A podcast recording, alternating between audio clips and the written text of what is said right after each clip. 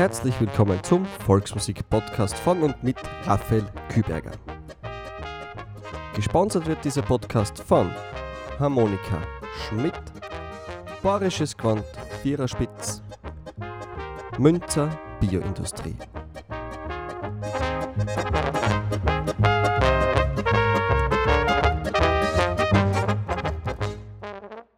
Es ist wieder Podcast-Time, volksmusikalische Größen, darf ich fast sagen. Und freue mich jetzt heute ganz besonders, dass die Johanna Dumpfert da ist, dass sie sich Zeit genommen hat. Wir sind am 7. Dezember, wir sitzen im Festspielhaus in Salzburg. Ich komme da eigentlich nur als Zuschauer einer. Johanna, wie kommst du da einer? Vor allem die Garderobe nämlich. Ja, also wir sind jetzt vierte Jahr beim Salzburger Adventsingen dabei, im Festspielhaus eben.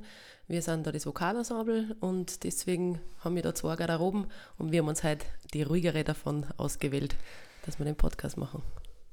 Festspielhaus Salzburg, das heißt da ein Haufen Vorstellungen, ein Haufen Probenarbeit. Kannst du uns das Projekt einmal skizzieren? Wann fängt das an und wie endet das dann? also die erste Probe ist, ähm, die erste Gesamtprobe ist im Juli, in der ersten Juliwoche, in der letzten Schulwoche. Am Dienstag jedes Jahr immer gibt es eine Gesamtprobe. Davor müssen wir uns aber mir jetzt separat schon mal treffen und die Lieder, die ausgewählt worden sind, aussuchen und schauen, welche Tonart machen wir. Das ist meistens um Ostern herum. Also das heißt, wir proben Ostern schon wieder fürs nächste Weihnachten.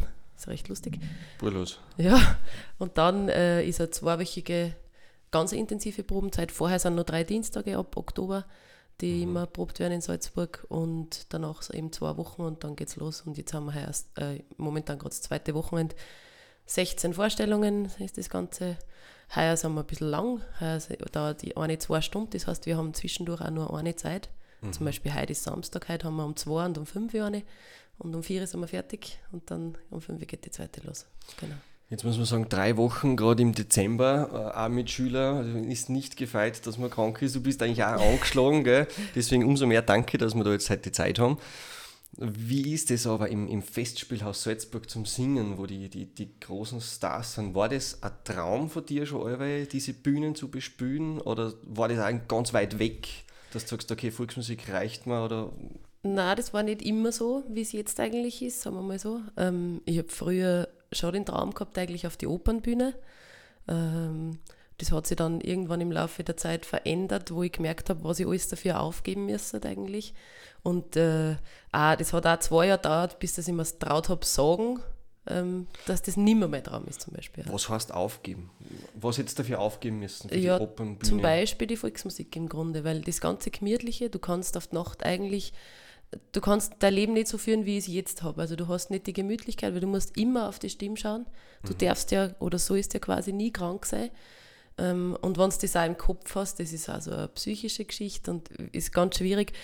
Oder du, du darfst dich nicht in die Sonne legen, weil das ist schädlich oder schwierig für die Stimme, vor allem an Tagen, wo du auf Nacht ein Konzert hast. Also du kannst jetzt nicht im Sommer sagen, heute ist so ein schöner Tag und ich habe erst auf Nacht was, gehen wir ins Freibad. Mhm. Ähm, und, aber vor allem einfach die Gemütlichkeit, die es in der Volksmusik auf Seminaren zum Beispiel einfach gibt, das kannst du eigentlich alles nicht machen. Und irgendwann bin ich draufgekommen, halt, das ist mir aber eigentlich alles wichtiger.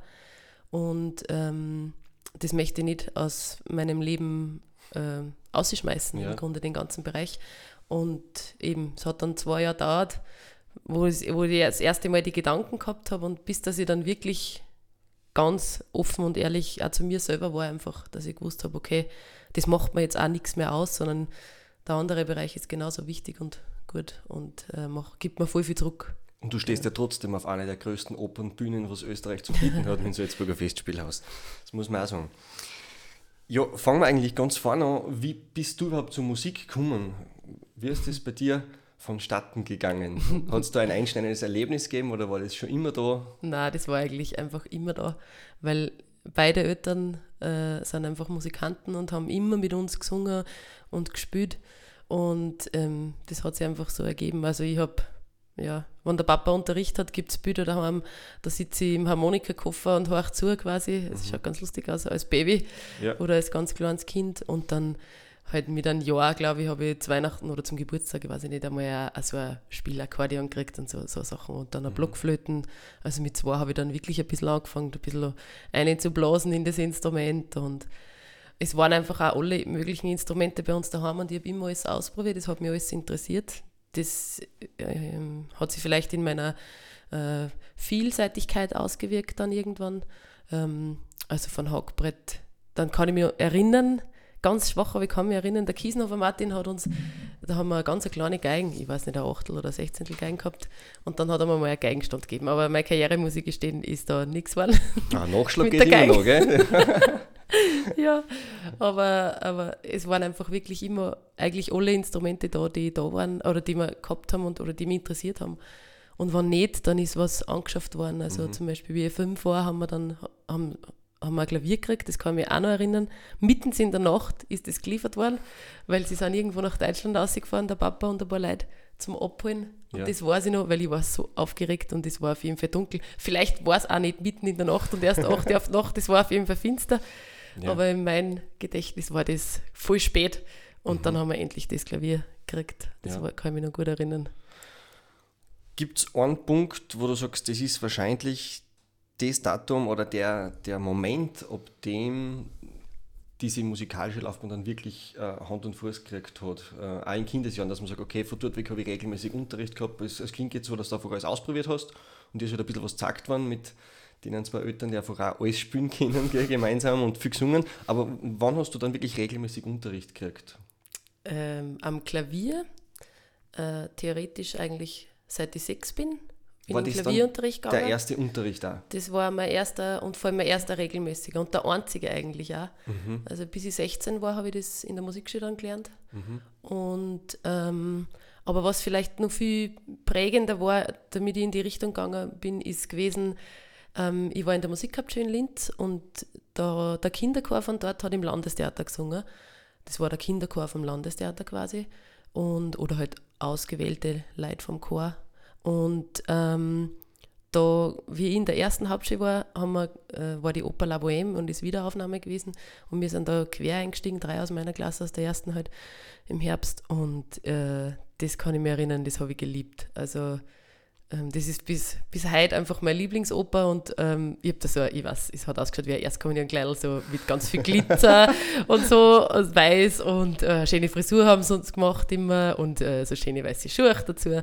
Und dann bist du auf die Bühne gegangen und bevor du aufgegangen bist, hat schon der Regisseur im Hintergrund immer mitgebangt, ob die große Opernsängerin das hohe C oder was ich nicht was gewesen ist, erwischt und hat sich immer voll gefreut, wenn sie es erwischt hat und das, die ganze Atmosphäre da im Theater, das hat mich voll geprägt. Und das war vielleicht der Grund, warum ich überhaupt dann eben mit dem Singen angefangen habe. Also einfach, weil ich diese Erlebnisse gemacht habe da im Landestheater mhm. in Linz und halt über vier Jahre da verschiedene Rollen, äh, Kinderchor und auch solistisch was äh, machen habe dürfen und das hat mir einfach Spaß gemacht. Mhm. Genau. Das heißt, du hast aber regelmäßigen Unterricht nur auf klassischen Instrumenten gekriegt. Wo ist dann, wo ist die Volksmusik her? ist das einfach das, was bei dir im Blut drinnen ist oder wo ist das dann hergekommen? Ja, das war einfach auf Seminaren. Ich habe einmal ein bisschen Gitarre beim Schmied Reinhold Unterricht gehabt, einmal auf einem Seminar oder auf ein paar. Dann ähm, ein bisschen Harmonika äh, mit 13 weil ich so verliebt war in den Harmonikalehrer, der dort auf dem Seminar war. Und dann habe ich daheim gesagt, oh, ich muss nächstes Jahr da hinfahren, ähm, weil ich, muss unbedingt zu denen Unterricht und dann habe ich wieder Harmonika spielen, wirklich mehr. Aber das heißt, erst mit 13 ist die Harmonika wieder da gewesen, genau. regelmäßig. Bist du wahrscheinlich Auch noch nicht regelmäßig, noch nicht. Eigentlich nur für Seminare und dann wie ich ins Musikgymnasium gekommen bin, habe ich, das habe ich mit Gesang gemacht eben. Ja. Und ich habe dann in der, äh, in der fünften Klasse, also in der ersten Klasse Musikgymnasium, die Möglichkeit gekriegt, als Zweitfach, einfach mhm. als Wahlfach Harmonika auf der Uni in Linz. Mhm. Da war ich dann 14 oder so. Und da habe ich dann angefangen, eigentlich ähm, regelmäßig mit Harmonika spielen. Da war ich dann beim Salchecker Andi mhm. und habe ähm, ja, in der Pubertätsphase ganz viel ausprobieren dürfen. Der Andi mhm. war jemand, der hat dann alle Möglichkeiten gegeben. Also wir haben dann, was natürlich super ist in dem Alter, wir haben Beatles gespielt und er hat sich das gesucht, für mich zum Teil und, und ja. äh, oder halt für andere Studenten vielleicht auch. Und dann haben wir das gemacht im Unterricht. Und das hat mich, das war dann eigentlich mein Harmonika-Einstieg. Mhm. Einstieg beim Andreas Salchecker passt, glaube ich, ganz gut, gell? Wenn du jetzt so dann zurückdenkst, ist es genau diese, diese Offenheit, die du ja heute auch hast, gegenüber vielen anderen Stilrichtungen und gerade am Instrument da aus dieser Zeit, aus diesen ersten Lehrjahren beim Andi, Hm, das kann vielleicht sein, das habe ich jetzt vielleicht noch nicht so auf den Andi alles bezogen, mhm. sondern vielleicht einfach auf das Generelle, weil ich mhm. einfach so viele verschiedene Sachen gemacht ja. habe. Und, ähm, und dass es vielleicht eher auch dort herkommt oder auch durch Gespräche mit, mit äh, Freunden oder mit Michel, mit meinem Bruder oder mit dem Papa, einfach die man hat, dass man einfach lernt, dass das alles, was Musik ist und gut ist in irgendeiner Weise, hat einfach, finde ich, eine große Berechtigung und seinen Platz. Und ähm, nur weil mir was persönlich nicht gefällt, mhm. heißt das nicht, dass das schlecht ist oder dass ich das nicht machen darf. Ja, was, was ist dann Kannst du uns das gut definieren? Was ist gut? Weißt du, was Musik ist und was gut ist? Ja? Gut ist für mich das, für mich persönlich, was, was mich berührt. Mhm. Also was, was mit Herz gemacht ist, gespielt ist, gesungen ist, mhm. ähm, wenn es mich in irgendeiner Weise berührt oder wenn ich sehe, die sitzen mit einer Freude auf einer Bühne. Ja. Ähm, das ist natürlich jetzt in einem Orchester nicht immer zu merken, aber es gibt einfach auch äh, trotzdem einen Unterschied, ob ein Orchester ein Wagner einfach overspielt ja, ja. oder einfach wirklich ähm, vom Dirigenten vielleicht den Input gekriegt hab, hat oder einfach der Gesamtorchesterklang dass das dass einfach, dass man zugeht. Mhm. Und das ist für mich dann jetzt gut, wenn man jetzt im Glas, also eigentlich, wenn man alles betrifft, äh, äh, äh, eigentlich, wenn man es auf alles bezieht, aber halt speziell auch im Klassischen oder in der Volksmusik oder in der Weltmusik oder im Obergreiner, mhm. also was man halt einfach neu geht. Ja. Du hast uns auch Musik mitgebracht. Eins davon ist ein Jodler von Andreas Seuchiger. Mhm. Warum hast du gerade den ausgesucht? Ähm, der Andi hat Jodler und Chorelle und Weisen spielen können wie kein anderer, bis heute nicht, finde ich persönlich. Und das war was, was man eigentlich nur bei ihm hat lernen können, ein bisschen. Und ähm, das haben wir auch ganz viel gemacht, das kann ich mich erinnern. Äh, es ist leider nicht ich habe mir nicht alles gemerkt, was wir gemacht haben damals. Es gibt es irgendwo auf Minidisc, aber das kann ich leider nicht mehr abspielen heute. Aber das hat mich einfach immer schon fasziniert, wie er das gespielt hat. Und das ist einfach auch genau sowas, was jetzt erst, was wir gerade geredet haben, das berührt mich einfach. Also wenn ich da zuhöre, das, das geht einfach ein und du machst die Augen zu. Das ist nicht gespielt, sondern er, man merkt einfach, er hat das wirklich mit jedem Ton, jeden Ton hat er gemeint. Also er hat keinen einzigen Ton einfach nur dahin gespielt, sondern hat sich immer überlegt, wo geht der jetzt hin? Oder vielleicht gar nicht aktiv, sondern einfach eingespielt. Und ähm, der Jodler ist für mich unglaublich schön. Ich weiß nicht, wo er herkommt. Äh, es weiß keiner. Ähm, ich habe ihm gerade ein bisschen gesucht, weil ich wieder, ich suche jetzt ja für das Adventsingen Jodler, die wir singen mhm. können. Und ähm, es gibt da jetzt nicht wirklich, es hat keiner wer, wo einen Text dazu oder so. Jetzt habe ich halt jetzt einmal einen gemacht. Mhm. Wir haben aber noch nicht gesungen, weil er so einen riesen Umfang hat zum Singen, also ganz schwierig. Mhm. Aber vor allem, wenn du mit drei Damen singen möchtest, also da müsstest du normal anders besitzen. Aber ja, deswegen habe ich den Jodler ausgesucht.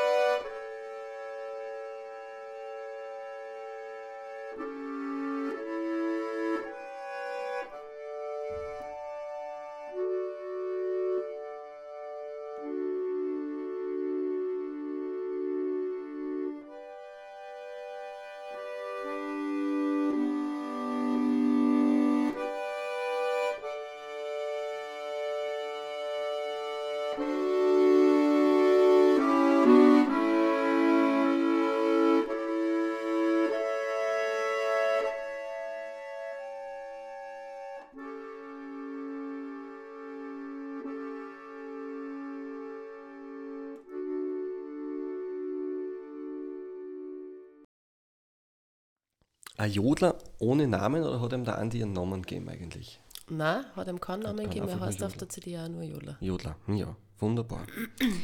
Du hast ja gesagt, du warst als Jugendliche bereits für Seminare unterwegs. Seminare sind eigentlich heute noch dein Steckenpferd, kann man sagen. Das ist ganz interessante Formate dabei. Ich sage nur Skitour und Volksmusik unglaublich, ich bin so froh und da muss ich auch Danke sagen, dass ich da dabei sein darf. Das ist ein absolutes Highlight, wenn man ein bisschen älter wird, sortiert man immer aus. Aber dass ich das wegtue, das war mir noch nie in den Sinn gekommen und ich freue mich jetzt wieder wenn ich da dabei sein darf. Du hast aber damit auch schon ganz früh angefangen, oder? Du hast ja gleich mal ein Kinderseminar gemacht. Magst du uns da ein bisschen was erzählen, wie es überhaupt dazu gekommen ist? Weil du warst ja eigentlich selbst noch jugendlich. Ja, also ich muss sagen, das ist vielleicht so einer von den Schritten, die mich persönlich dann in die Selbstständigkeit gebracht haben. Ich war ja, logisch, wenn man zwei Eltern hat, die beide Referenten sind, sind wir natürlich immer mit gewesen. Wir waren immer mit beiden mit. Also mal war da der Papa und mal war da die Mama und wir sind einfach, haben überall mitfahren dürfen, wo wir wollen haben. Und irgendwann bin ich draufgekommen und habe mir gedacht, nein, ich möchte jetzt einfach einmal ein Seminar ohne meine Eltern. Und dann habe ich mir gedacht, okay, dann mache ich einfach eins selber. Also nicht der Gedanke, ich fahre jetzt nochmal alleine irgendwo hin, sondern ich mache gleich eins, ich organisiere ja. gleich eins. Wie alt warst du damals? Ich war 15 und äh, ich bin dann, wie ich es organisiert habe, und ich war, glaube ich, knapp 16. Nein, ich war 15, wie ich es das erste Mal organisiert habe. Genau. Als Leiterin. Als Leiterin. Als Leiterin. Ja. Genau. Und ich habe eine Freundin gehabt, die ist 18 gewesen, mit, mit der habe ich es gemeinsam gemacht. Und äh, die ersten drei Jahre, dann hat sie mich gelassen und dann habe ich so ein Alibi halber eher, sagen wir mal so, mit Michel gemacht, mit meinem Bruder. Ja. die meiste Arbeit ist aber eher an mir hängen geblieben. Und dann habe ich es alleine gemacht, wobei ich sagen muss, ich habe immer riesen Unterstützung gehabt vom Reinhard, vom Gusenbauer Reinhard, der hat eigentlich von Anfang an, ist der dabei gewesen und hat da das Ganze wesentlich mitgeprägt. Und der Reinhard ist eher ein Mensch, der gern im Hintergrund arbeitet und ein bisschen die Fäden zieht und mhm. das hat man natürlich super in die Karten gespielt. Mhm. Und die legendäre Begrüßung im ersten Jahr mit 15, das weiß ich noch, das ganze Referententeam da. Ähm, das Haus war voll, 65 Kinder und ich weiß nicht, 15 Referenten oder so. Und ich habe einfach nicht gewusst, wie fange jetzt die Referentenbegrüßung an. Und das hat sie durchgezogen, du weißt das. Das war dann einfach Hallo. es ist ein unglaubliches Seminar. Es gibt es heute noch. Du hast jetzt abgegeben. Ja. Mit mhm. was für einer Begründung? Also Sind wir jetzt zu alt? Nein, es, ist, es brennt einfach nicht mehr so das Feuer. Jetzt, ich bin nach Tirol gezogen und ähm, ich habe es früher einfach auch für unsere Region daheim gemacht, fürs Müllviertel zum Teil und mit den Leuten, die dort daheim sind. Und ich, ich verliere einfach in Bezug zu daheim. Es ist eh ganz normal, wenn mhm. man jetzt, jetzt bin ich über ein Jahr weg von daheim.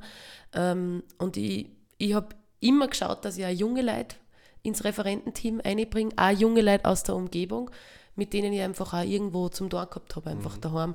Und ich habe einfach dann gespürt, irgendwann, ich verliere das jetzt und jetzt war einfach der Zeitpunkt da. Ich habe es 15 Jahre lang gemacht.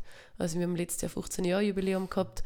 Und ich habe eh schon immer wieder mal was gesagt, ob sich nicht jemand fände. Es ist, du weißt das, ja. in den Referentenbesprechungen. Es hat sich nie jemand gefunden. Und letztes Jahr dann ähm, ganz überraschend, wie wir von einem anderen Seminar heimgefahren sind, hat sich dann die Capella Andrea bereit erklärt oder hat gesagt, sie, sie, sie konnte sich das eigentlich schon vorstellen, dass sie es übernimmt. Und das hat mich dann total gefreut. Zuerst war ich schon ein bisschen innerlich dann einmal kurz geschockt, weil ich habe auch nicht, nicht mehr an das gedacht und habe mir gedacht, ja, ja, mache es halt wieder weiter. Mhm. Ist halt einmal so. Aber jetzt muss ich sagen, bin ich wirklich froh und ich freue mich schon sehr. Ich mache ja noch einmal mit als Referentin und hilfe der Andrea und dann lasse ich es aber alleine wirken, weil es einfach da auch so ist. Es ist halt schwierig, wenn man was so lange gemacht hat, dass man sich dann nicht mehr einmischt, glaube ich. Ja. Und ähm, genauso soll da auch der Platz vom Unterrichten da sein für die Nächsten, für die Jungen die dann einfach nachkommen. Ich habe es auch lassen. Ähm, das heißt, es können einfach auch wieder neue Leute zu wie und das ist halt auf einem Kinderseminar einfach super. Da kann man als Referent zuerst einmal viel lernen, wenn man mal wo den einen oder anderen Fehler macht. Mhm. Ist vielleicht nicht ganz so tragisch wie auf einem Seminar mit Erwachsenen, die sind da über viel kritischer. Mhm. Und äh, da kann man aber, glaube ich, gut einwachsen in das Ganze. Man muss jetzt gleich sagen, also das Seminar ist in der Osterwoche, vielleicht alle, die es interessiert, ähm, in Klaffer am Hochficht. Ich habe nicht gewusst, was das für eine Region ist, bis ich das erste Mal dorthin gefahren bin. Es war unglaublich. Aber es ist für Kinder wirklich empfehlenswert. Eine unglaubliche Woche mit einem brutal guten Zusammenhalt am Ende. Das ist mhm. ganz interessant. Und schickt euch eure Kinder dorthin. Es sind gute Lehrer dort. Und man muss jetzt auch sagen, das ist auch der Grund, warum sie mir jetzt lassen haben, weil wir haben auch die Chance gekriegt, dass wir irgendwann auf die Seminare unterrichten dürfen und das sollen die Jungen eigentlich auch haben. Mhm. Das dürfen wir jetzt schon sagen, es ist schon zehn Jahre wieder zur nächsten Generation. Was bei dir aber ist, was immer auffällt und das bewundere ich sehr, dass du immer dann sagst, okay, ich mache noch ein Jahr mit, sozusagen als Backup. Das hast du bei anderen Seminaren auch gemacht. Einfach dein, dein Drang, das bewundere ich ganz wirklich, weil du einfach nicht sagst, okay, ich bin jetzt draußen und hinter mir die Sintflut, mhm. sondern einfach noch schaust, dass das weiterläuft und nachhaltig arbeiten möchtest. Du hast jetzt auch schon gesagt, du hast das einmal mit deinem Bruder gemacht, mit Michel, der sich irgendwie durch dein Leben wie ein roter Faden zieht. Klar, er ist der Bruder, aber auch musikalisch. Gell? Es ist, Wie ist denn eure Bindung? Das ist irgendwie nicht so selbstverständlich. Also Streiten habe ich eigentlich noch nie gesehen, gell? Das ist was, irgendwie schon was Besonderes bei euch. Du hast uns noch nie streiten Nein, ich habe euch noch nie streiten gesehen. ja, du spielst da nicht mit uns fix in einer Partie, muss man auch sagen. Nein, es, ähm, es ist schon sehr gediegen jetzt mittlerweile, sagen wir mal so. Aber natürlich sind absolut die Fetzen geflogen früher. Schon? Ja, also wie wir, wir im Dumpfer-Trio angefangen zum Spielen, das war eigentlich auch ganz lustig. Ähm, einer von meinen späteren Lehrer, der Essel Andi, hat uns da auf einem Seminar einmal angeredet und hat gesagt, du, da gibt es so einen lässigen einen Wettbewerb in Innsbruck und fahrt doch da hin, der Michel und du quasi mit dem Papa. Und bis dorthin haben wir auch nicht miteinander gespielt eigentlich, nur einmal wieder in der Musik gehabt. Und, ähm, Gar nicht. Das heißt, vor nein. Innsbruck hat es Dumpfer Trio nicht nein. gegeben. Dumpfer Trio ist eben äh, Grot Grottenhof war das damals oder war es Labeck? Nein, es war nur Labeck, glaube ich. Also wurscht. Das ja. hat er gewechselt von der Location. Und äh, das war im Sommer und der Essel Andi hat gesagt, ja, das war doch voll lässig, fahrt dorthin. Und mhm. dann haben wir gesagt, okay, passt. Der hat gesagt, das ist voll lässig, dann wollen wir dorthin fahren. Dann sind wir heimgekommen und haben beide unabhängig voneinander zum Papa gesagt, du Papa, wir möchten dorthin fahren. Ja. Und dann haben wir angefangen zum Dummvertreter spielen und zum Zusammenspielen. Und das war einmal am Anfang, boah, ich weiß schon noch, da sind oft die Türen knallt und jemand ist mittens aus der Probe einfach hinausgestürmt. Wie, also was für eine Jahreszahl reden wir da jetzt da? Ja, vor 15 Jahren. Das heißt. 2004. Genau, danke, 2004. Und im Oktober sind wir dann dorthin gefahren. Ja. Und das war eigentlich der Beginn von, von der ganzen volksmusikalischen ähm, Spielereientätigkeit, die wir dann gemacht haben, sagen wir mal so. Ihr habt dann eine Besetzung Klarinetten, Harmonika, Posaun gespielt. Mhm. Wie seid dann eigentlich auf das Repertoire vom Edler Trio gekommen? Das, was mir als Mürztal jetzt wieder sehr gefreut. das ist äh, natürlich der Papa gewesen. Der hat logisch am Anfang total geprägt, was wir spielen und auch die Besetzung eigentlich. Ich meine, das war eh relativ schnell klar. Mhm. Ähm, aber der war immer schon ein Fan vom Edler Trio und der Michel hat auch mit dem Papa schon ein bisschen gespielt. Ja. Aber da hat der Papa Harmonika gespielt und der Gusenbauer hat Gitarre, äh, nicht Gitarre, Posaun. Posaun, danke. Und so haben sie schon mal ein paar Stücke vom Edler Trio erarbeitet gehabt. Mhm. Und ja, dann war es logisch, dass wir das weiterführen, wobei wir nie die gleichen gemacht haben, weil das, was sie schon erlernt haben. Ähm, das war eher eine Geschichte. Das war eher eine Geschichte, das haben sie dann auch noch ein bisschen weitergespielt zuerst, dann nimmer und erst jetzt in den letzten fünf Jahren oder so kommt der Michel ab und zu mal, mhm. wenn wir jetzt mit JFM unterwegs sind und sagt er, du spiel mir die und die Nummer, die hat er mit dem Papa gemacht und mhm. dann, dann spielen wir die halt, probieren wir die einfach aus. Mhm. Genau, das ist dann auch lustig. 2004 Innsbruck, wie ist der Wettbewerb für euch ausgegangen? Es war gleich eine Auszeichnung, es hat uns natürlich super gefreut mhm. und es war mega Ansporn für uns einfach auch, ähm, ja, dass wir gesagt haben, wir machen das weiter und haben dann viel Auftritte gespielt 2006 war dann der Punkt, wir wollten wieder nach Innsbruck fahren, weil es uns einfach so taugt hat dort. Mhm. Du darfst aber nicht, wenn du eine Auszeichnung gekriegt hast, darfst nicht in der gleichen Besetzung wieder hinfahren. Jetzt haben wir halt überlegt, ja, was machen wir? Haben wir gesagt, okay, probieren wir singen. Das Spannende an dem Ganzen war, der Michel war zu dem Zeitpunkt, wie wir das äh, beschlossen haben, war der Michel im Stimmbuch und hat gar nicht singen können. Oha, gar okay. nicht. Also wirklich, er hat überhaupt keine Stimme gehabt. Und einen Monat vor dem Wettbewerb ist das Ganze dann geehrt worden, aber wir haben bis dorthin nicht gewusst. Oh. ob es was wird oder nicht. Und haben uns dann voll ins Zeug gehauen. Und mhm. ähm, ja, war wieder Auszeichnung. Und mhm. das war eigentlich, also man kann wirklich sagen, Innsbruck ist ein ähm, großer Punkt gewesen, warum wir angefangen haben zum Musikspielen. Mhm. Und zum Singen auch, zum Miteinander singen. Es ist interessant, ich hätte mir gedacht, dass das schon viel früher angefangen hat. Ähm, das ist klasse. Es gibt da das super Video auf YouTube drinnen, am Himmel steht er wieder das ist auch so, ja, schon einmal, wenn man bis dato mal so Gesänge kennt hat, ist das dann einmal ganz was Neues gewesen, ganz der runde Sound einer Familie halt. Und beim Jodlersingen habt ihr eigentlich auch dann euch eher äh, am Salzkammergut angehalten. Wessen Einfluss war das? Habt ihr da geschaut und wie seid ihr überhaupt zum Jodlersingen gekommen? Und nicht, dass bei den Lieder bleibt. Viele entscheiden sich da irgendwie, aber weil es ist ja nicht so einfach. Und gerade wenn eben der Michi dann eigentlich noch im Stimmbruch war. naja, wir haben ich habe eine kräftige Stimme, der Michael hat auch eine kräftige Stimme, das war schon klar. Und es ist wieder der Papa gewesen, ähm, der einfach gesagt hat, ma Geschwister Hochföhner oder natürlich Neiper Lois, aber die Hochföhners waren genau in der Besetzung. Ja. Die Zilli als Frau mit den zwei Männern, ähm, das war so sein, seine Vorbilder, der Neiper Lois und, und sie, also Guiserer Viergesang und die Hochföhners. Und, äh, uns hat das natürlich auch gefallen. Wir haben uns nicht aktiv damit beschäftigt, aber er hat uns halt vielleicht einmal da und da wo er Aufnahmen vorgespielt oder so. Ähm, und das war einfach, das hat was, was Kräftiges, was, was Uriges, was Erdiges, das hat uns einfach taugt. Und da hast du die unter Anführungszeichen ausschreien können. Ja.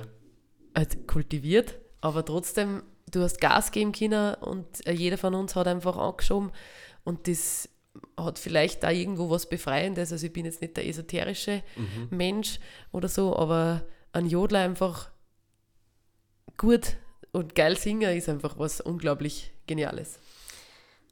Gut und geil, jetzt müssen wir da schon noch ein bisschen eingehen. Ihr singt das nicht so, als wenn man jetzt so einen Chor hört, der tut dann chorisch atmen, da geht die erste Phrasen und dann atmen alle, das ist bei euch nie. Bei euch geht irgendwie das immer durch. Was hat es damit auf sich? Das ist ja eigentlich, eigentlich schon wieder fast was Esoterisches. Das erinnert sehr stark an die Aborigines mit Didgeridoo, was einfach wirklich, wenn du das jetzt weiter singen darfst, nur eine Viertelstunde oder eine Stunde, ist, also es, es darf eigentlich nie aufhören. Gell? Es hat vielleicht was Meditatives, in das man dann als Zuhörer vielleicht reinkommt. Das kann ich nicht so beurteilen, weil es ja selber nicht her, aber es haben halt viel gesagt. Ähm, das heißt, wir schnaufen einfach total versetzt. Du kannst quasi irgendwo atmen, nach jeder Silbe, also nicht in eine Silbe ein, so wie man es auch im Chor machen darf, das ist ja eigentlich das chorische Atmen, sondern nach einer Silbe, aber du kannst nach jeder Silbe atmen, nicht nach einer Phrase. Und dann schaffst du das Ganze, dass du es halt drüber ziehst. Das heißt auch bei den langen Tönen, dieses sogenannte Aussischirm, ja, hoppala, das was ich auch in den Singstunden mache oder Ja. mit dem Mikrofon, ähm, das äh, hat auch der Neiper Louis und, oder das ist ganz typisch im Salzkammergut eben. Und äh, das ist einfach unglaublich genial, wenn es einfach weitergeht. Es hat kein Ende, nicht auch beim Singen. Du singst es selber in einen Kreis oder immer weiter dann. Und äh, das bringt halt einfach, weiß ich nicht, was Stoisches rein und, und, und hat, viel- hat einfach eine totale Energie und Kraft. Und du darfst natürlich auch den Ton, wenn du ihn umziehst, nicht nur so einfach gleich lassen, sondern du musst ihn irgendwie gestalten, du musst ihn, damit das wirklich gut wird. Also du musst ihn aufgehen lassen oder zuerst zurück und dann aufgehen und weiterführen. Und wenn du das einmal checkt hast, wie das funktioniert, ist das auch was einfach, ja, was dann einfach auch Freude gibt an dem Ganzen. Wir hören uns jetzt einen Jodler an, einen, den du komponiert hast, ha? Kammerschläger, gell? Ja. Wie ist das gekommen, dass du einen Jodler komponierst? Äh, weißt du das oder nicht? Ich weiß schon, aber der hat jetzt gern, dass du es uns erzählst. Ja, das war eigentlich auch ganz lustig. Ähm, ich habe jahrelang jetzt mit Reinhard gearbeitet, äh, im Duo quasi, sind wir in Schulen gefahren und haben uns sehr, sehr rege ausgetauscht über Musik und über alles. Ich habe ganz viel nachgefragt, wie er das sieht und wir haben viel über die Sachen geredet. Und jedenfalls haben wir irgendwann, sind wir auf das Thema gekommen und hat der Rainer gesagt, du hast eigentlich noch nie einen Jodler komponiert. Und dann haben wir gedacht, das stimmt eigentlich, am nächsten Tag habe ich schon gehabt. Den hören wir uns jetzt an, den Kammerschläger.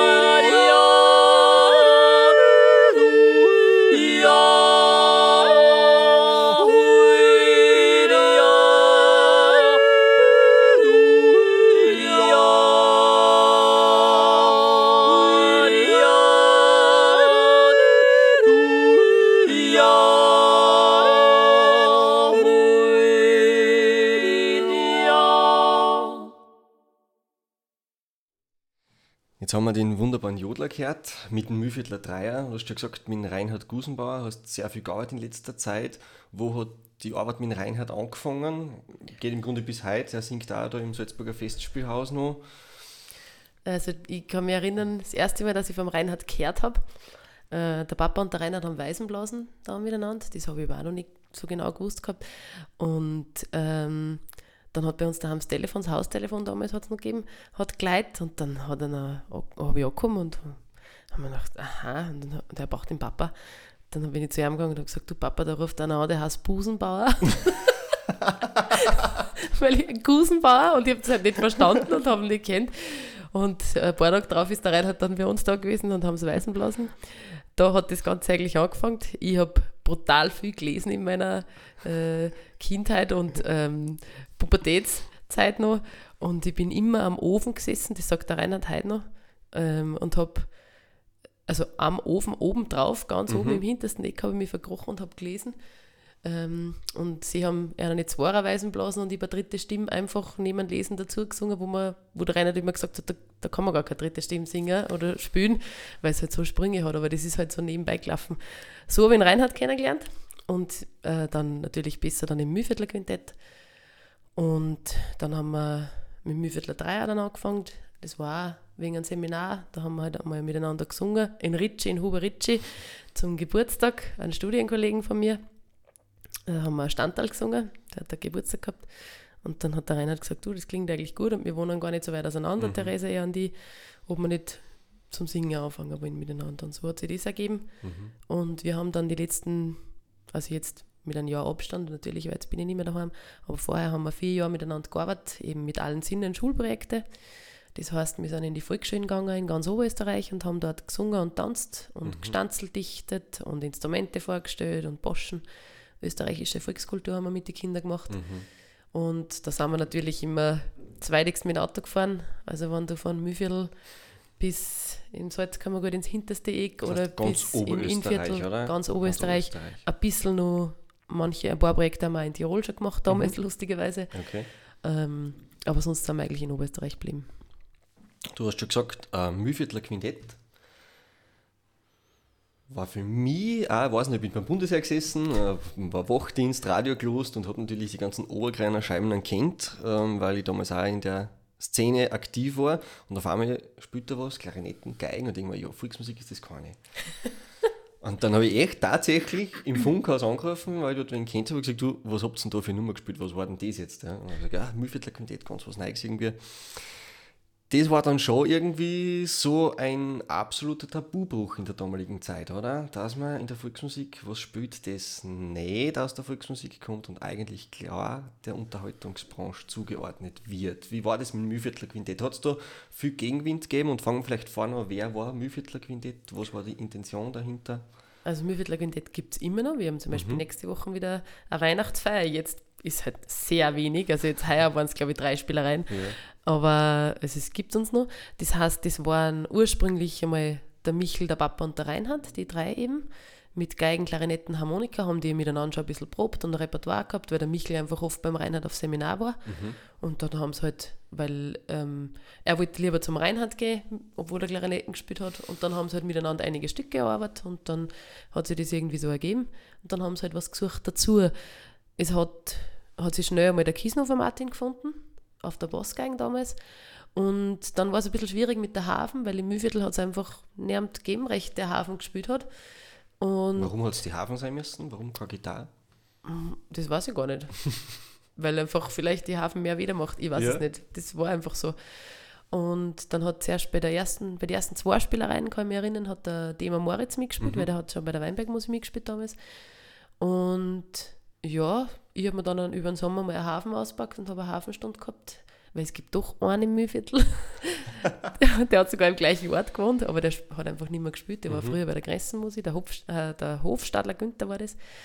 Und dann habe ich da im Sommer ein bisschen dahin gespielt und dann haben wir gesagt, okay, passt, mhm. dann steige ich jetzt ein. Und so war dann der, die ersten Jahre war das dann das Mühlviertler Quintett. Und der Kisner Martin hat dann nach zwei, drei Jahren, glaube ich, aufgehört. Und dann seither spielt der Capella Manfred mit, mit mhm. der Tuba. Also so hat sich die heutige Besetzung ist so zustande gekommen. Es gibt zwei CD-Produktionen. Mhm. Ähm, gehen wir kurz aufs Repertoire. Wer hat dann gesagt, du nehmen mal die Nummer, nehmen wir die Nummer, was der Reinhard, äh, was der Papa oder was das dann auch schon? Also ihr seid ja auch bekennende Oberkleiner Fans, ist eine gute Musik, absolut. Aber wer hat dann gesagt, okay, machen wir doch das? Ja, ja das waren sicher der Reinhard und der Michel. Mhm. Der Michel war auch Fan, der Papa war eigentlich auch Fan.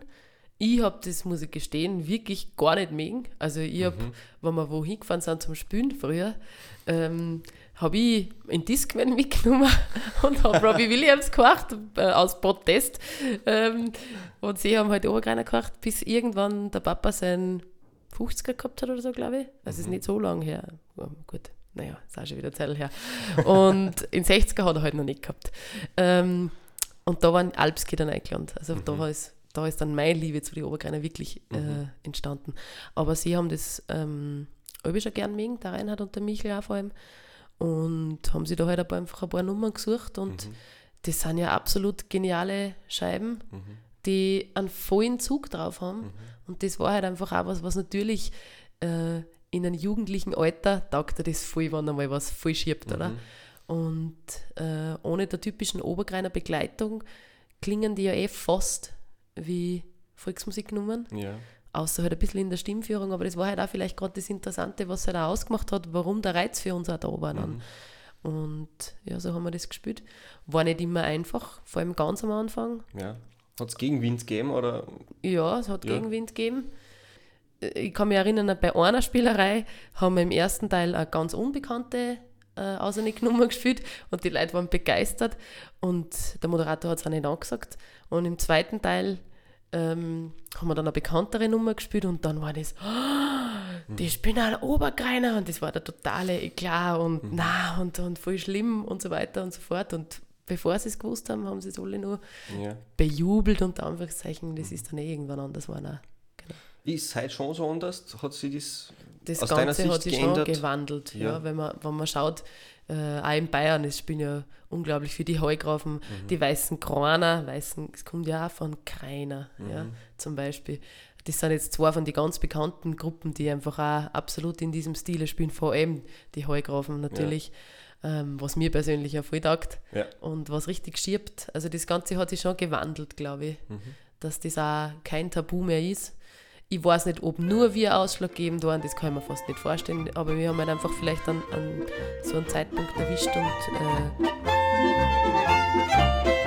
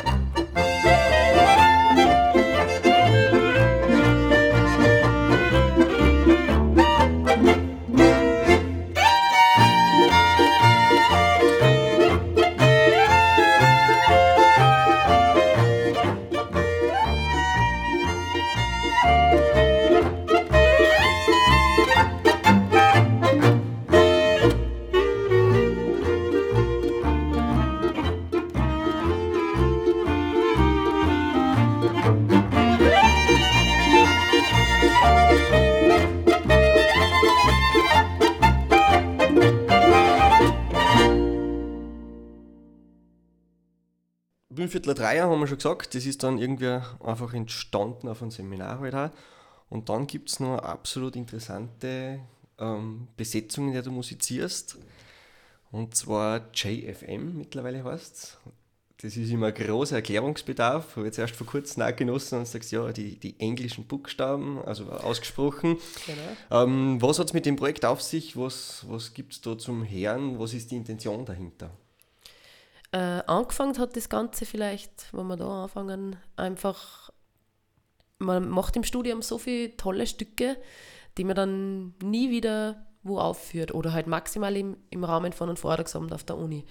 Und wir sind damals eigentlich, ähm, ich habe dann mit Studienkolleginnen so kleine zwei Konzerte gemacht, eben, wo wir ein bisschen was aus dem Studium gemacht haben. Und dann hat der Fabian einmal gefragt, den habe ich auch kennt von einem Seminar, ob ich nicht mit ihm und mit der Lisa, ist eine Steirerin, die in Tirol war damals, ähm, ob wir nicht Lust hätten, eine Spielerei mit ihm zu spielen, weil er braucht Leid. Und dann haben wir da mal probt und dann sind wir irgendwie ins Reden gekommen und dass ich sowas mache.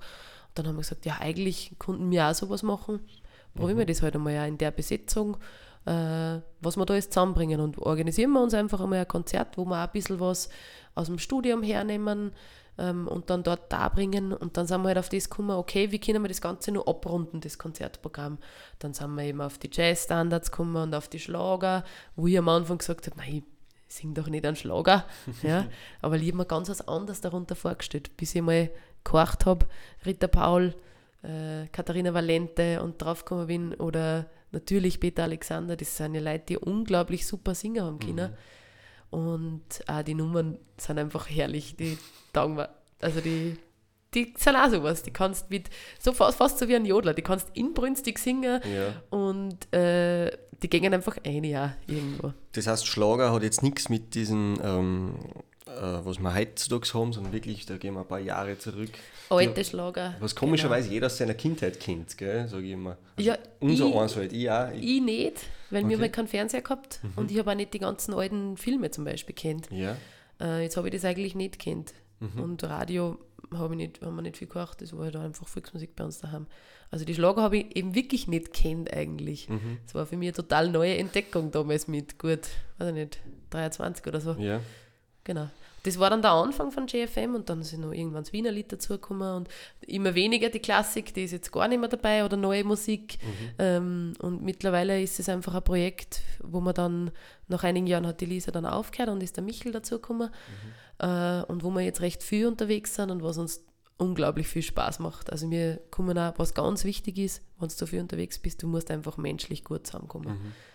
Da bin ich immer mehr drauf gekommen über die Jahre auch. Ähm, wenn es menschlich nicht passt, ist es einfach ganz schwierig, je, je mehr man macht. Mhm. Und äh, das funktioniert recht gut mit dem Fabian und mit dem Michel.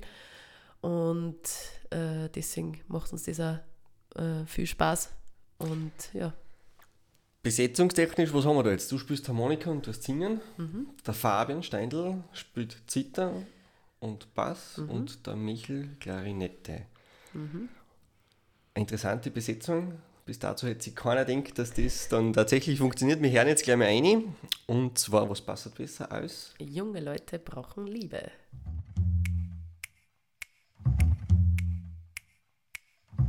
Junge Leute brauchen Liebe.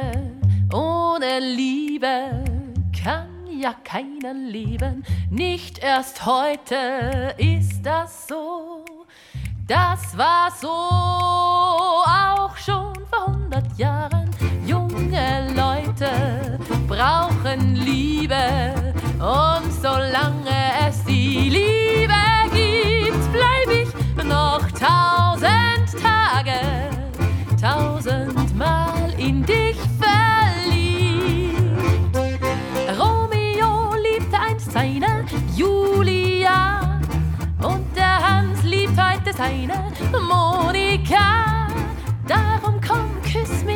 nicht nein,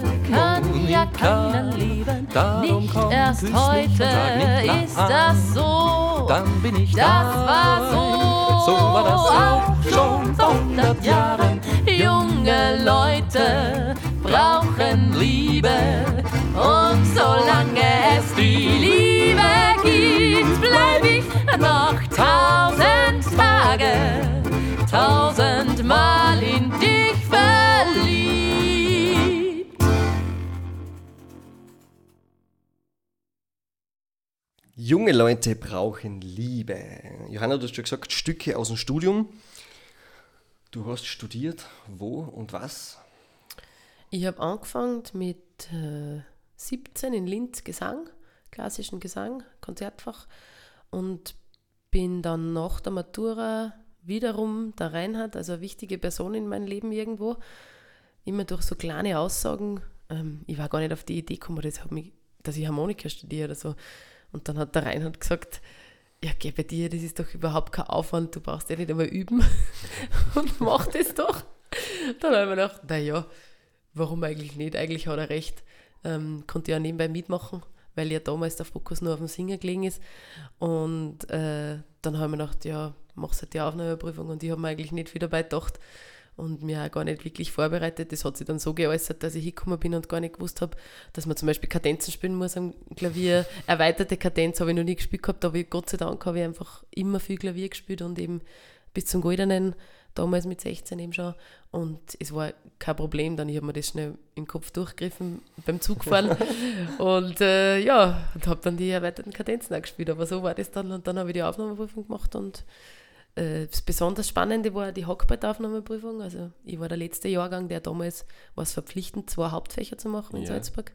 Und ich habe ausgesucht Harmonika und Hockbrett, weil das, die andere Variante war Zither gewesen und da hätte man wirklich üben müssen, weil da war einfach, da brauchst du Hornhaut und Zither spielen, das kann ich nicht. Und Hockbrettel habe ich als Kind auch schon mal probiert und habe mir gedacht, ja, nehme ich das. Und habe ich das geübt. Und das erste Mal, dass ich dann vorgespielt habe, war bei der Aufnahmeprüfung und ich bin da gestanden und habe einfach so viel zittert. Ich kann mich erinnern, die Sonaten war das erste, was wir gespielt haben. Und ich habe, glaube ich mal, ich weiß nicht, wie viele Töne verschlagen, also gefühlt die Hälfte jetzt im Nachhinein. Und ein Stück haben wir gespielt, der Michel und ich, mit Klarinetten, Hockbrill. Und äh, die Petra, die Lehrerin, hat dann gesagt, ja, in der ersten Stunde im September, ah, das hat super gespielt, ein bisschen schneller hätte sie es noch spielen können. Ähm, dann war es nur ein bisschen mehr in den Fluss gekommen und ich habe mir gedacht, nein, weil es war überhaupt das erste Mal, dass wir es durchgebracht haben. Also man sieht, es war aber eigentlich eher egal, ob ich es schaffe damals oder nicht. Und im Nachhinein bin ich aber total froh, dass sie mich genommen haben und dass ich das Ganze gemacht habe, weil sonst hätte sich wahrscheinlich mein ganzer Lebensweg ganz anders entwickelt. Und äh, ähm, es, ja, das ganze Studium ist ein bisschen nebenher gerannt einfach, aber Neben was? ne, zuerst neben einem Gesangsstudium und dann neben einem Unterrichten, weil ich dann die zweiten zwei Jahre ähm, habe ich dann schon in Oberösterreich in der Musikschule unterrichtet. Und ich bin auch immer pendelt, ich habe zum Beispiel nie in Salzburg gewohnt. Und ja, so ist es halt nebenher gelaufen eigentlich. Gesang hast du wo studiert? In Linz habe ich studiert, genau, ich habe es aber nicht fertig gemacht, da fällt mir die Abschlussprüfung, da bin ich durchgefallen. Das war auch ein einschneidender Punkt in meinem Leben. Das wünsche ich niemandem, dass man sowas mal erlebt. Ähm, vor allem äh, habe ich ganz, ganz viel menschliche Enttäuschungen erlebt. Das ist wieder das, ähm, was mich insgesamt jetzt natürlich voll nach vorn gebracht hat Ja. aber wo ich wirklich, wirklich lang gehüpft habe an dem Ganzen und äh, einmal im Sommer nicht einmal noch Volksmusik gesungen habe, also ich habe gar nicht mehr gesungen nach dem, einmal zuerst und nur dank einem zweiten Lehrer, den ich gehabt habe, habe ich weitergemacht. Und der hat mich dann in der Musikschule in Klagenfurt total aufgebaut, der Robert Kreuzer. Ja. und ja, ich habe das Studium dann nie abgeschlossen, weil du brauchst ein Konzertfachstudium im Grunde nicht. Und ich habe dann in Salzburg nur einen Schwerpunkt gemacht, dass ich unterrichten auch darf. Ja. und das hat dann tiptop funktioniert. Aber ja, man kann schon viel erleben an Unis, ähm, was an weh tut und was, da wird ganz viel auf dem Rücken der Studenten ausgetragen, gerade im Gesangssektor immer noch leider, was einfach nicht sein sollte, aber auch in anderen Bereichen. Also man sollte eigentlich immer schauen, dass man ein gutes Verhältnis mit den Schülern hat, finde ich. Das nutzt mir jetzt auch wieder in meiner Position, weil ich einfach so viel mitgemacht habe. Und wenn es nicht das Richtige ist für einen Menschen, dann sollte man zumindest nicht bis zur Prüfung durchziehen und ihm immer vorlegen, dass eh alles passt. Dann muss man auch so ehrlich sein und vorher sagen, hallo, ich glaube nicht, dass das der richtige Weg ist für die, überleg da was anderes. Äh, dann kann immer noch jeder sagen, ich will das aber. Da hat ja keiner was dagegen. Ja, ja. Aber man ist gewarnt. Und Ja. Mhm. Man läuft nicht einfach in ein offenes Messer, ohne dass man irgendwie vorgewarnt wird. Das heißt, du hast eben da sehr Negatives, aber du hast schon gesagt, du kannst das jetzt gut brauchen, denn jetzt bist du, hast du auch die Seiten gewechselt und bist Dozentin, Professorin am Tiroler Landeskonservatorium, Außenstelle des Mozarteums Salzburg in Innsbruck und hast die Stelle von einem gewissen Franz Bosch übernommen. Und das Ganze jetzt schon über ein Jahr. Ähm, hast eine Harmonikaklasse. Wie taugt dir jetzt das Unterrichten von Studenten? Also ich muss sagen, das ist wirklich ein Traumjob. Unglaublich. Das ist eine herrliche Arbeit. Es ist sehr anstrengend. Also man gibt 150 Prozent eigentlich im Unterricht. Das ist ein bisschen anders wie in der Musikschule, weil in der Musikschule kannst du mal zum Schüler sagen, du spiel das nur mal und in der Ja. Zeit äh, erholst du dann vielleicht oder so. Oder kannst dann was anderes denken oder was koche ich heute, aber die, die Zeit habe ich nicht am Mozarteum oder am, am Kanz, muss ich sagen. Ähm, da bist du wirklich, ich habe die Studenten über eineinhalb Stunden und du bist eineinhalb Stunden im Kopf total bei einer. Und insofern ist es anstrengend, aber auf der anderen Seite ist es einfach unglaubliche Arbeit, weil du kannst sagen, mach das und mach das oder probier es einmal so oder probier es so und es funktioniert so. Und sie machen das dann ganz häufig. Ja?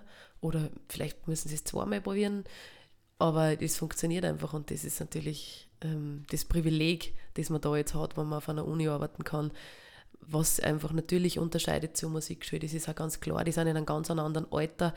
Äh, die wollen alle das Ganze machen, die wollen selber Musikschullehrer werden äh, und super Musiker und da ist einfach das Arbeiten eine richtige Freude, muss ich sagen. Und du bist wieder in Innsbruck. Ich bin wieder in Innsbruck. Eine ja. ganz wichtige Stadt scheinbar, gell? Das Ja. Für die musikalische Laufbahn, für die Gesangslaufbahn. ja, Du hast da zwischendurch schon mal in Tirol gelebt und jetzt hast du dort, wie du sagst, jetzt deinen Traumjob. Scheinbar wirklich die Stadt, die für dich wichtig ist irgendwo, gell? Man kann Ja. es ja nicht aussuchen. Man kann es nicht aussuchen, aber es ist schon interessant. Ich habe damals schon im Musikgymnasium, dann in Linz, ich bin im, im Musikgymnasium gewesen und habe einmal, weiß ich noch, in GW äh, Referat halten müssen. Und da habe ich mir dann Hall ausgesucht, weil Innsbruck kann man nicht nehmen können, aber Hall war ja, ist gleich neben Innsbruck. Und dann habe ich ein Referat über Hall gemacht.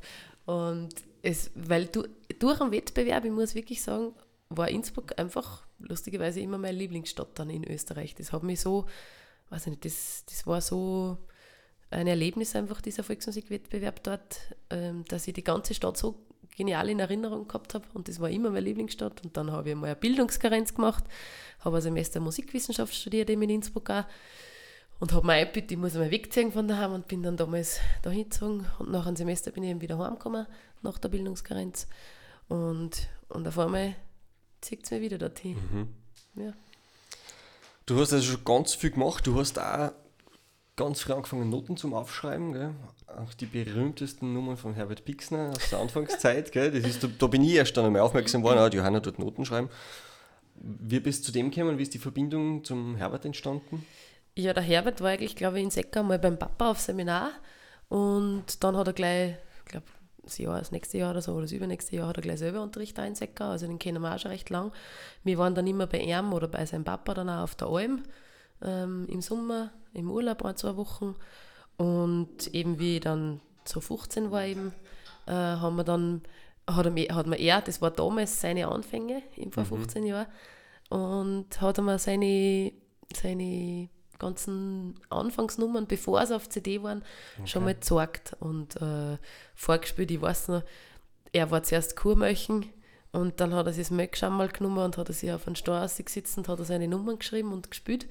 Und nachher in der Stube, ich kann mich nur genau erinnern, hat er mir es dann gelernt. Und dann bin ich auch draußen, habe ich mich auch ausgesetzt auf den Stor, das weiß ich auch noch Ein guter und Start. habe das geübt. Und das hat mich, ja, das hat uns natürlich absolut geprägt, der Herbert Wixner, gerade in unserer, in der Pubertätszeit in Michel und mich. Dann haben wir halt mit dem Umvertrio gesagt, ja passt, wir müssen Herbert Wixner spielen damals. Und das hat damals noch nicht recht wer kennt auch. Mhm. Das war der Vierteljahrhundertwalzer, Der russische. der russische, Ja, genau. der CD nachher drüber gehört. Ja. Und in Diplomlandler. Die drei Nummern haben wir vom Herbert gespielt. Und später dann noch in Leck mich am Arsch, der früher anders geheißen hat übrigens. Weiß da jetzt nicht mehr wie, aber der hat früher einen anderen Namen gehabt. Den, wie er man gelernt hat, hat er noch anders Okay. geheißen. Genau. Ja. Ja. Noten schreiben tust du heute noch, du hast viel Lieder aufschreiben auch. Ist das, so, ist das ein Hobby oder tust du das einfach gern oder weißt du, dass du dann brauchst für ein Seminar? Es ist eher, weil ich es brauche für ein Seminar. es ist jetzt nicht ein Hobby von mir, würde ich sagen. ähm, jetzt, das bin ich jetzt eher nicht so. Das war dann eher meine Mama, die schreibt wirklich, weil sie taugt, glaube ich. Ähm, ich schreibe es halt immer einfach, wenn ich es brauche und damit ich es in einen Satz habe, die Lieder, die, den ich singen will. Also schreibe ich es für die Singstunden manchmal wirklich dann selber auf, aber auch nicht immer.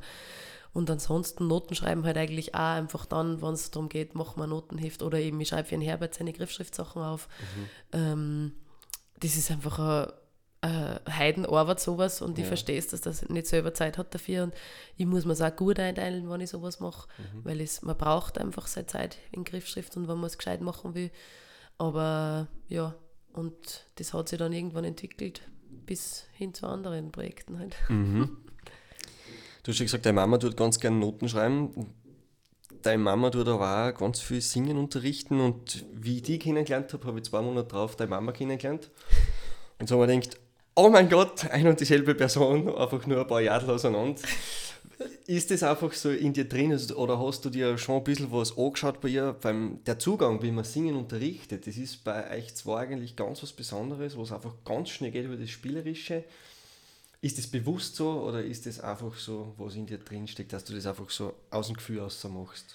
Na, das ist vielleicht eher von mir aus gesehen, zumindest war das der Großflo.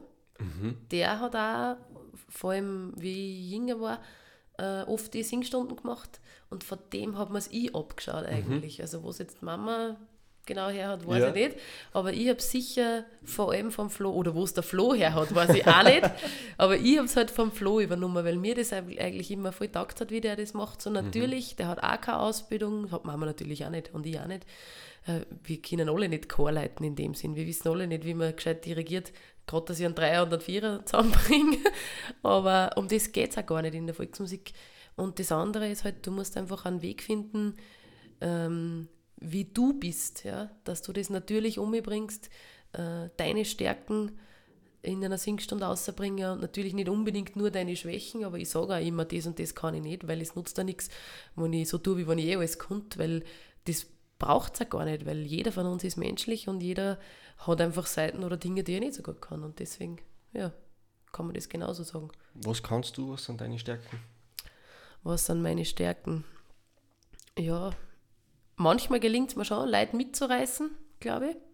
Das ist auch nicht, das mache ich, kann ich nicht auf Knopfdruck, aber das ist, wenn ich mal da drinnen bin, dann ist das sicher eine Stärke von mir. Ähm, und wenn ich mir was den Kopf setze, dann mache ich das. Das ist auch eine Stärke, da ich mal sagen. Genau. Im Kopf gesetzt habt sich auch das Spielen. Jetzt werden wir einlosen nochmal ganz in die Anfänge. Jetzt gehen wir zurück zum Dummfahrt Trio, der Rosenblätterwalzer vom Edler Trio.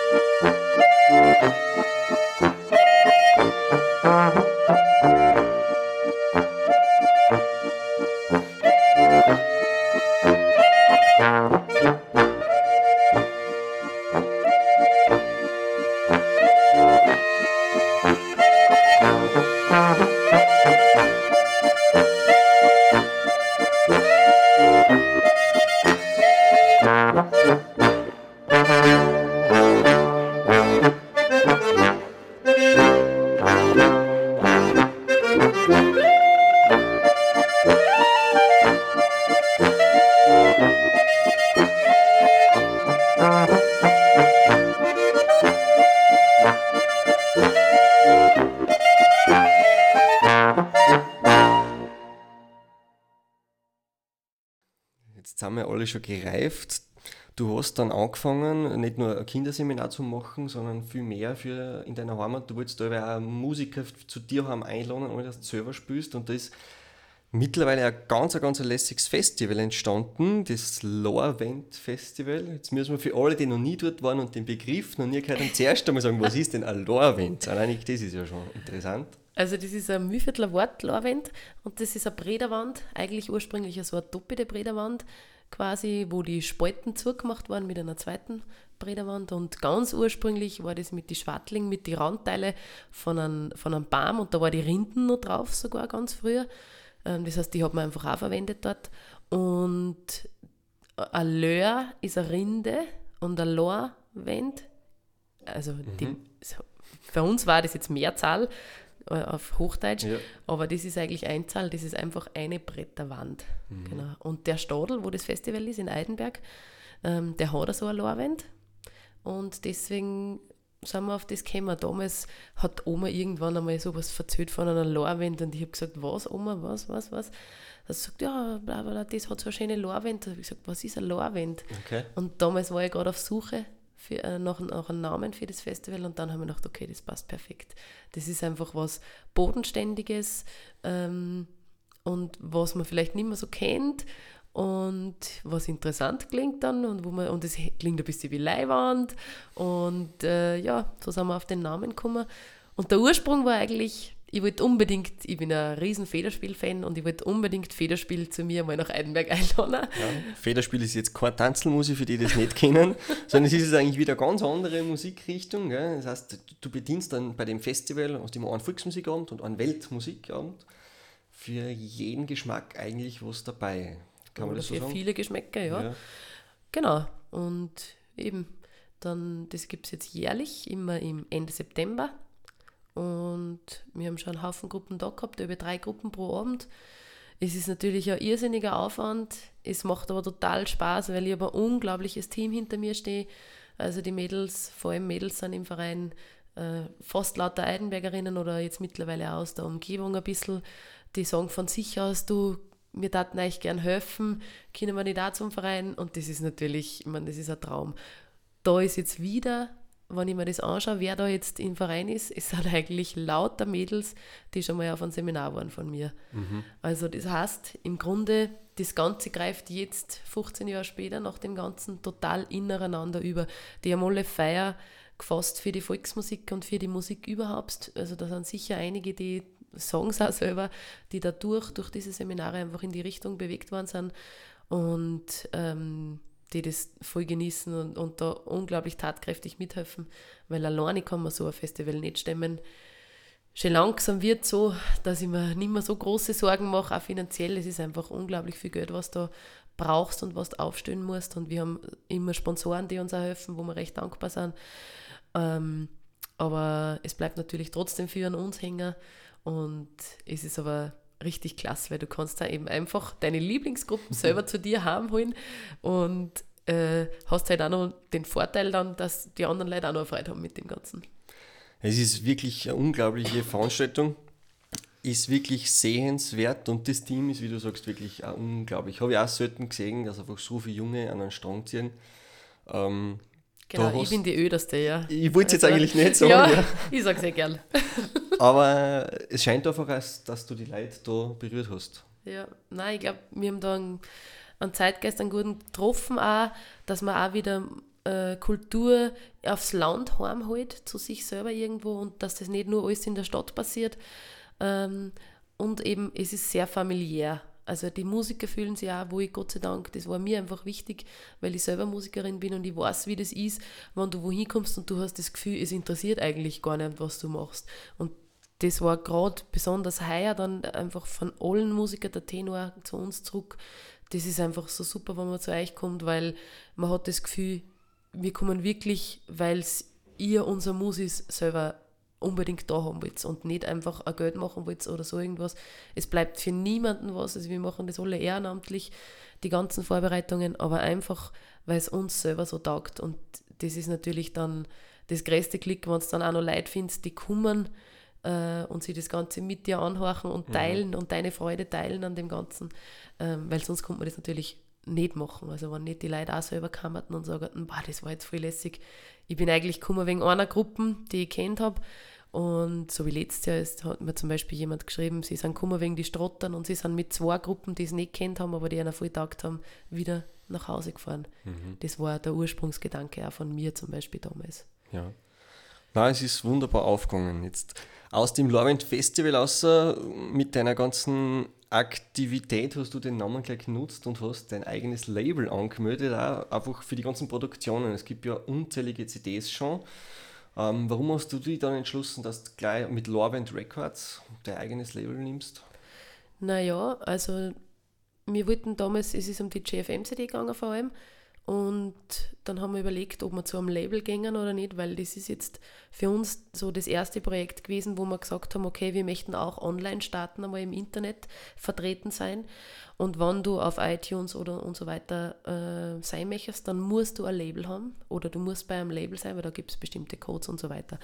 Ähm, die, die kriegt man nur, wenn man ein Label hat. Und dann haben wir überlegt und dann haben wir eigentlich gesagt, nein, wir wollen uns nicht hergeben, wir wollen authentisch das machen können, was wir wollen und äh, unser eigener Herr bleiben.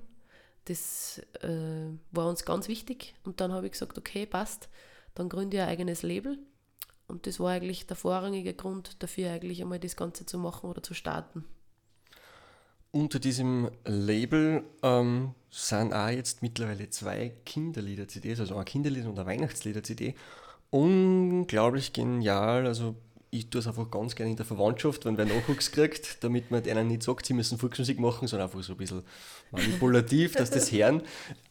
Absolut gelungen. Wie ist da die Idee gekommen, überhaupt Kinderlieder aufzunehmen und so wie jetzt im letztes Jahr Weihnachtslieder dann, auch mit einem ganz lieben Adventskalender, also schon was dabei gedacht und auch das Buch dazu super illustriert. Ähm, ist dir das irgendwann eingefallen oder ist das ein Anliegen von dir gewesen?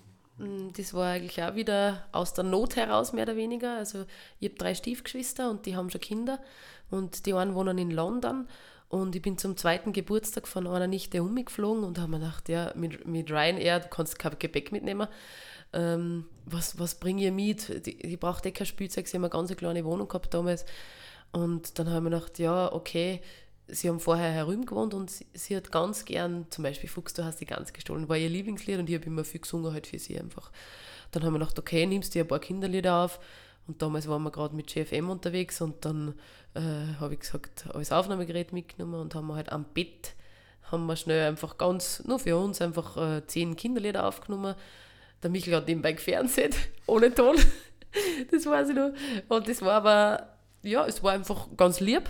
Dann sind wir da umge bin ich da umgeflogen und der Papa ist auch nachgekommen zufällig, hat auch zum Geburtstag noch. Und hat dann die CD gehört und hat gesagt, ist das super und macht doch eine Kinderlieder-CD. Und irgendwie habe ich nur mit einer Studienkollegin telefoniert und habe ich das auch scheinbar erzählt. Und meine Cousinen und die haben das alle gehört und haben alle gesagt, macht doch eine Kinderlieder-CD. Und dann habe ich mir gedacht, okay, machen wir halt eine Kinderlieder-CD. Ich meine, wenn da Bedarf da ist, scheinbar. Und dann bin ich eh drauf gekommen, dann horchst du mal und es stimmt auch. Ich bin logisch, ich bin die unter Anführungszeichen musikalische Tante, die natürlich die Neffen und Nichten immer Liederbücher oder CDs oder sowas schenken sollte. Und CDs habe ich nie hergeschenkt, weil, Ja. es mir selber einfach nie gefallen hat. Und dann haben wir gesagt, okay, passt, machen wir selber was. Und dann haben wir noch gesagt, passt, dann machen wir noch gleich ein Liederbuch. Oder habe ich gesagt, mache ich noch gleich ein Liederbuch dazu. Das muss auch was Besonderes sein, weil warum kauft man mein Liederbuch und nicht eins von den 20 Millionen, was es schon gibt? Und dann haben wir überlegt und dann haben wir gesagt, okay, passt, dann machen wir einfach quasi so, die Texte sind auch gezeichnet dazu, nur, nur dazu, also auf der zweiten Seite immer zum Lesen lernen, weil das habe ich zum Beispiel voll gern gehabt als, als Kind, als kleines Kind. Die Bücher habe ich verschlungen und ja, so hat sich das Ganze ergeben und sind dann zwei wunderschöne Projekte entstanden, wieder wie die Wende, das normale und Nicolo Bum Bum, dann mit Adventkalender eben dazu, das jetzt ganz neu rausgekommen ist und das natürlich dann auch alles im Label ähm, rausgekommen ist.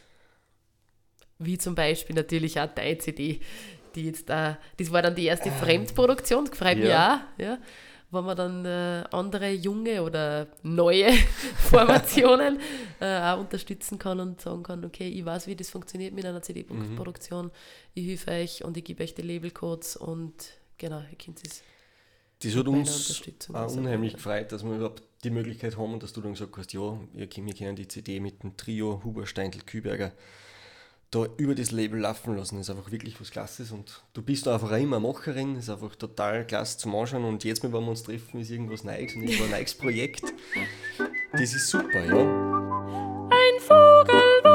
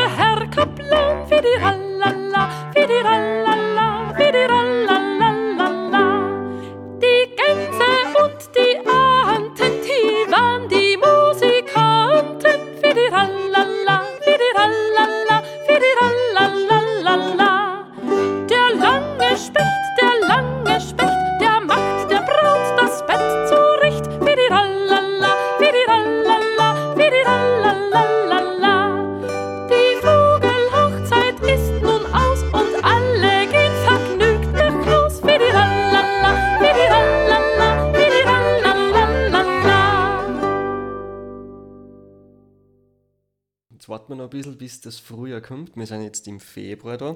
Als nächstes steht auch Skitour und Volksmusik, das Seminar. Ein, zwei Restplätze gibt es noch. Wo, wenn man Informationen über deine Projekte haben will, schaut man am besten nach. Einfach auf meiner Homepage, da steht eigentlich alles drinnen, was ich so mache. www.johanna-dummfahrt.at und da findet man auch die Seminare, Projekte, vielleicht auch was, was in der Zukunft entsteht. Das ähm, ist einfach alles dann da drauf. Was entsteht denn in der Zukunft? Hast du so ein paar, Ja, ich habe schon Pläne? wieder Dinge im Kopf. Ähm, Kann man schon ein bisschen was verraten? man kann, also wir sind gerade wieder, ich bin, ich mache auch gern immer beim Lorwend Festival selber ein bisschen mit. Äh, zum einen aus finanzieller Absicherung, weil ich halt einfach sage, okay, wenn alles in die Hosen geht, dann kann ich das mit meiner Gruppe irgendwie abfangen, dass ich sage, okay, ich kriege zum Beispiel dann einmal schon nichts und wie auch immer. Und außerdem macht es mir unglaublich viel Spaß, einfach immer wieder mal was Neues. Und jetzt sind wir gerade an zwei Projekten dran. Eins, äh, was ein Student von mir gemacht hat und gefragt hat, ob ich da mitmachen darf mit der Harmonika. Alpen Tales heißt das. Da werden wir aber erst proben. Und eins mit der Mada Johanna, eine Südtirolerin, die Schwester von dem anderen, ähm, wo wir ein bisschen zu zweit uns jetzt ausprobieren. Ja.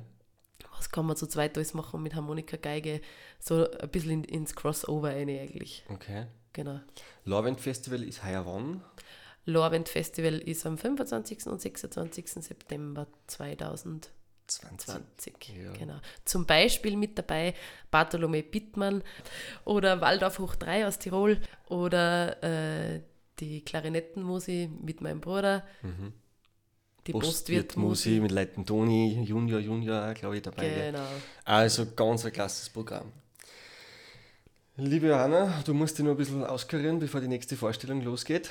Ich sage einmal Dankeschön. Ich hätte jetzt noch zehn kurze Fragen für dich, dass du die einfach beantwortest, einfach so spontan und kurz wie möglich. Ja? Dein erster Auftritt, Mein erster Auftritt. Ähm, Kindermusical 1996. Na, entschuldige. Hirtenspiel mit zwei Jahren daheim ähm, als kleiner Hirte. Weihnachten. ja?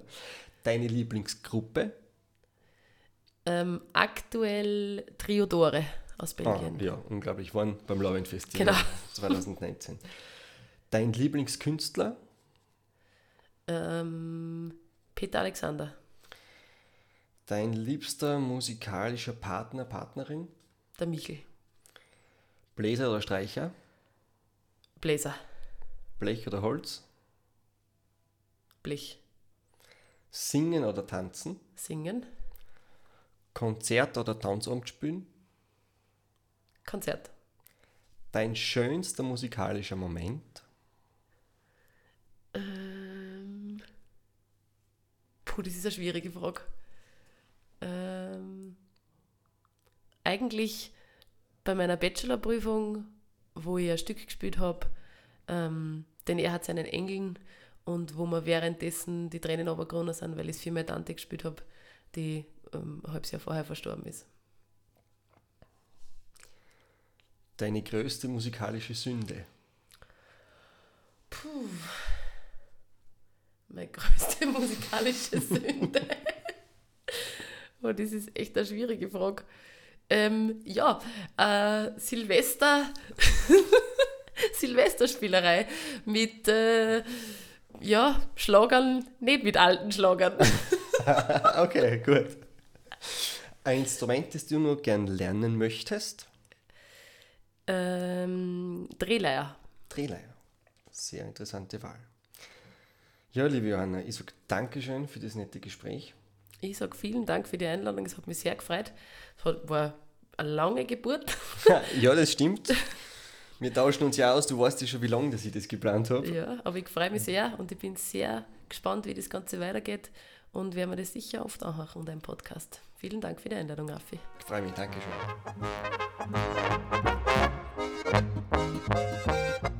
Ich bedanke mich fürs Gespräch. Alle Informationen zu diesem Podcast gibt es natürlich in den Show Notes darunter. Oder auch auf meiner Homepage www.raphael-kueberger.at. Ich bedanke mich bei den Sponsoren Harmonika Schmidt, Bayerisches Gewand Viererspitz, Münzer Bioindustrie.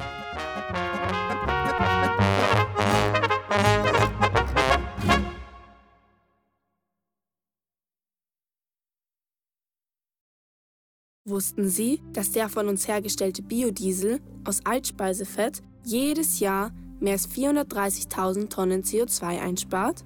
Darum sammeln und entsorgen auch Sie Ihr Altspeisefett richtig.